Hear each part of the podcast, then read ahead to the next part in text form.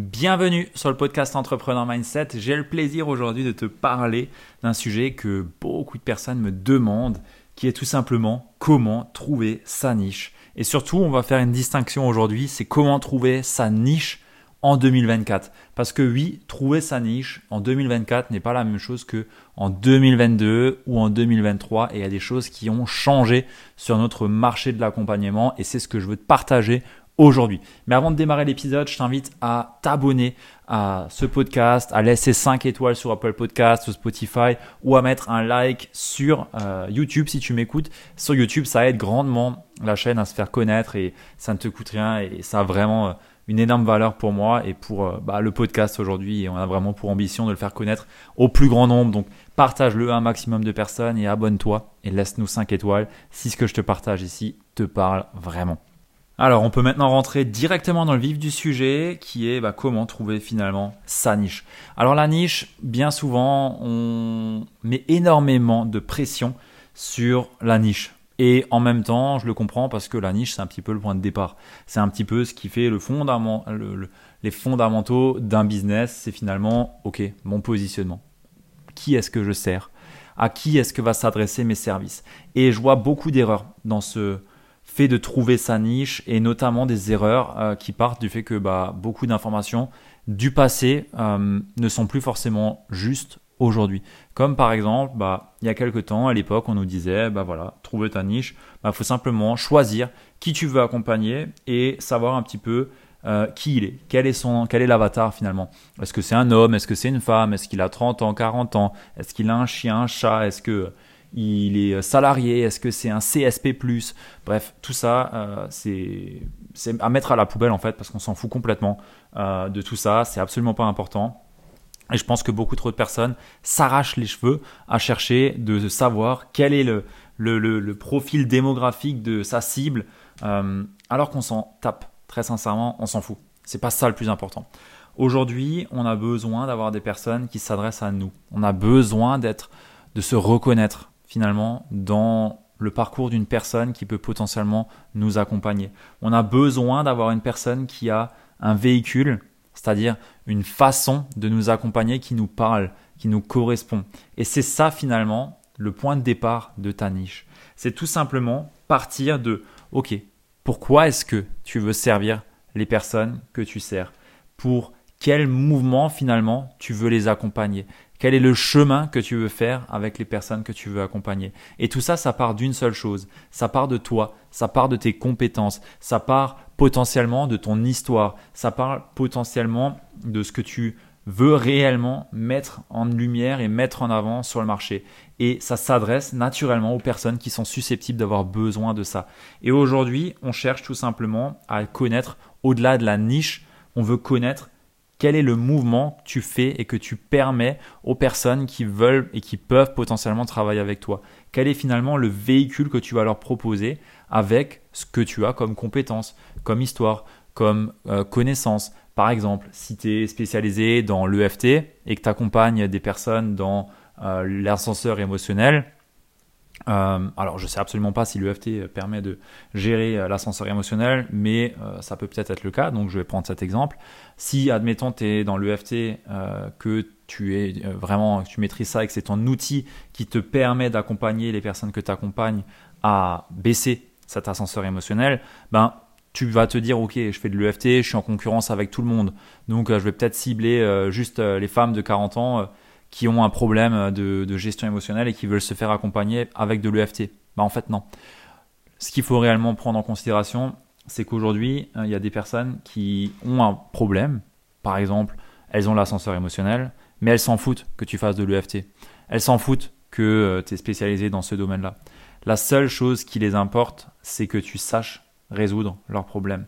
Et c'est pourquoi aujourd'hui, il est tellement important de se focaliser sur, OK, quel est le problème réellement que tu vas résoudre chez les personnes et sur quoi est-ce que toi tu vas pouvoir faire une différence dans tout ce qu'ils ont déjà pu essayer et qui n'a pas fonctionné jusqu'à aujourd'hui. Peut-être que ces personnes qui ont fait, euh, qui ont des problèmes émotionnels, peut-être que ben ils ont essayé les pratiques méditatives, ils ont essayé les soins énergétiques, ils ont essayé peut-être plein de choses, mais ils ont peut-être pas essayé l'UFT. Et le problème d'aujourd'hui, c'est que si tu taxes juste sur ma spécialité, c'est l'UFT, et je t'accompagne dans, dans la gestion émotionnelle, tu vas être un petit peu comme tout le monde. Alors que si tu te concentres non pas sur l'EFT, mais finalement sur le fait d'accompagner des personnes dans l'ascenseur émotionnel, qui plus est peut-être des femmes parce que tu as une affinité pour les femmes, parce que peut-être euh, dans ton histoire, tu as eu potentiellement également cet ascenseur émotionnel, ben, tu vas pouvoir être beaucoup plus spécifique et tu vas pouvoir axer tout, finalement toute ta communication sur ce besoin-là et mettre en lumière dans ta communication toutes les choses qu'elles ont pu essayer et qui n'ont pas marché. Et c'est là où potentiellement ta façon d'amener les choses, qui va peut-être être avec l'EFT, euh, va être différent et va te permettre finalement de te nicher spécifiquement dans un domaine et sortir du lot. Euh, chose qui n'est pas possible si tu taxes sur le même niveau que tout le monde, à savoir, bah, je fais de l'EFT, euh, ou alors, si on prend un autre exemple, je suis spécialisé en PNL. Ok, trop bien. comme 50 000 coachs en France. Donc, ouais, en fait, non.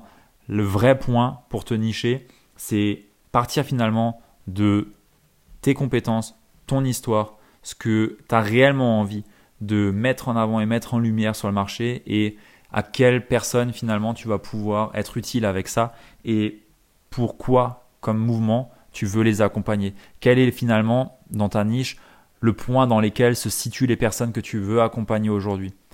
Et en faisant réellement le point et en cherchant réellement à connaître et à comprendre psychologiquement ce qui se passe dans la tête de ces personnes-là, qu'est-ce qu'elles ont déjà pu essayer qui n'a pas fonctionné, quels sont réellement leurs tracas dans le quotidien, leurs douleurs dans le quotidien, qu'est-ce qui les empêche finalement de s'épanouir et de vivre pleinement leur vie, ben, en connaissant réellement ces points-là, tu vas pouvoir te nicher spécifiquement sur ces personnes.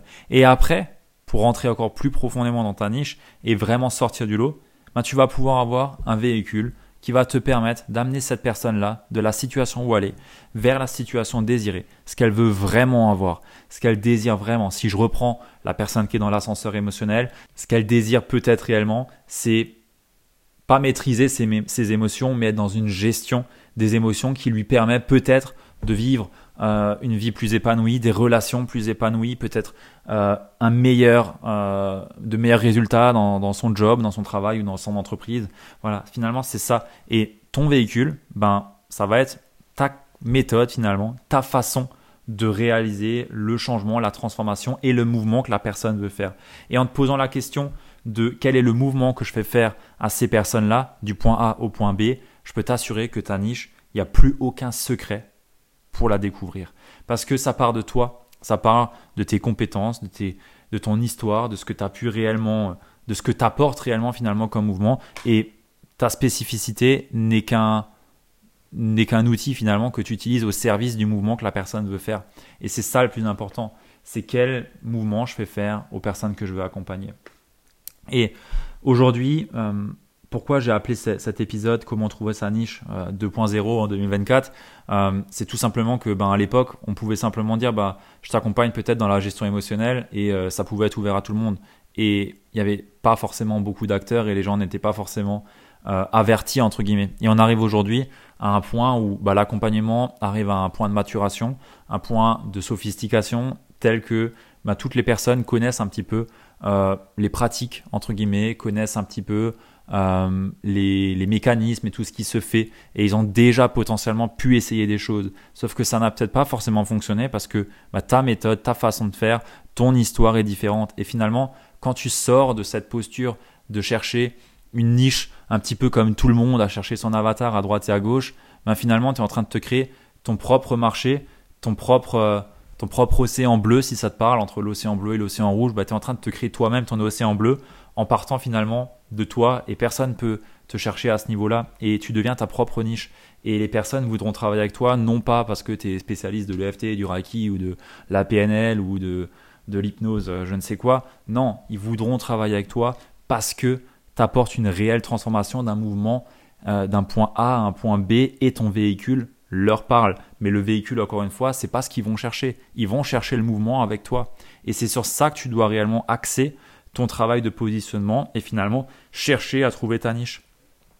Et c'est en ça que aujourd'hui on peut plus euh, utiliser les méthodes. Euh, voilà, euh, qu'est-ce qu'elle mange tous les midis et qu'est-ce que qu'est-ce qu'elle fait le soir. Tu vois, non, on s'en fout. c'est pas ça le plus important. Le plus important, c'est ok, quelle transformation tu vas apporter, quel mouvement tu vas faire, quel est le véhicule spécifique que toi tu vas utiliser.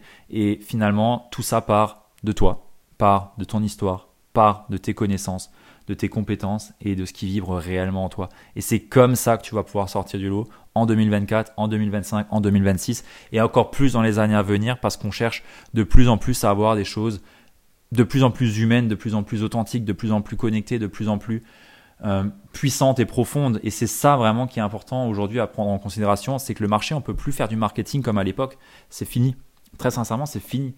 Euh, et, tant mieux, tant mieux, parce que ça laisse place finalement à quelque chose de vrai, d'authentique, de quelque chose où des personnes qui ne sont pas alignées ben, ne pourront plus réellement prospérer, parce qu'on va le sentir, on va le voir, et il y a tellement d'acteurs et de plus en plus d'acteurs qui arrivent sur nos marchés de l'accompagnement que oui, avoir un business aligné, c'est même plus une question, c'est une obligation, et tant mieux, tant mieux, parce que c'est ce pourquoi j'œuvre, et c'est pour moi la plus belle forme qu'on peut avoir d'accompagnement euh, et de développement d'une activité, c'est en étant réellement sur ce qui nous anime, sur ce qui nous fait vibrer, et, et ça part de nous. Et moi, je trouve que c'est vraiment bien la, la, transition qui est en train de s'opérer.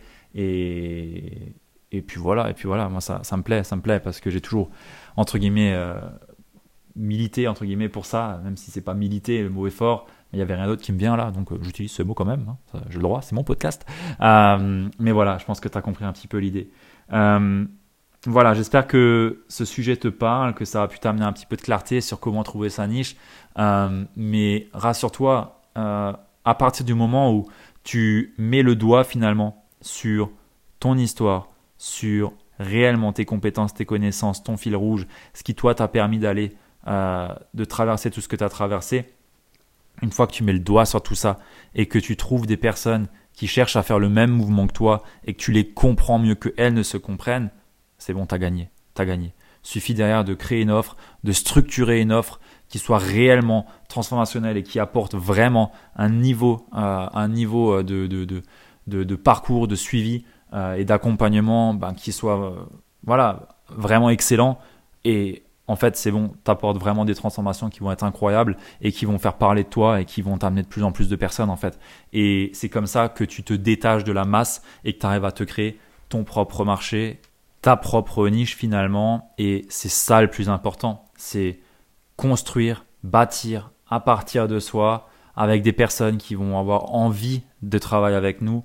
Non pas parce que bah, on a euh, une offre irrésistible, mais parce que ça vibre réellement et qui sont vraiment attirés pour qui l'on est, ce que l'on apporte, ce que l'on peut leur permettre de faire comme mouvement. Et c'est ça finalement tout l'art de se nicher et d'avoir un positionnement unique et distinctif qui te ressemble. Voilà. Sur ce, moi je m'arrête ici. J'espère que ça t'a apporté de la valeur. Fais-moi un feedback. Euh, je cherche toujours à améliorer le podcast, à répondre au mieux aux questions que je peux avoir le plus fréquemment. Et bien entendu, euh, si ça peut parler à une personne à qui tu penses, bah, fais-lui le cadeau de lui partager cet épisode. Et bah, sur ce, moi je te dis au prochain épisode et surtout une belle journée ou une belle soirée en fonction de quand tu m'écoutes. À plus. Ciao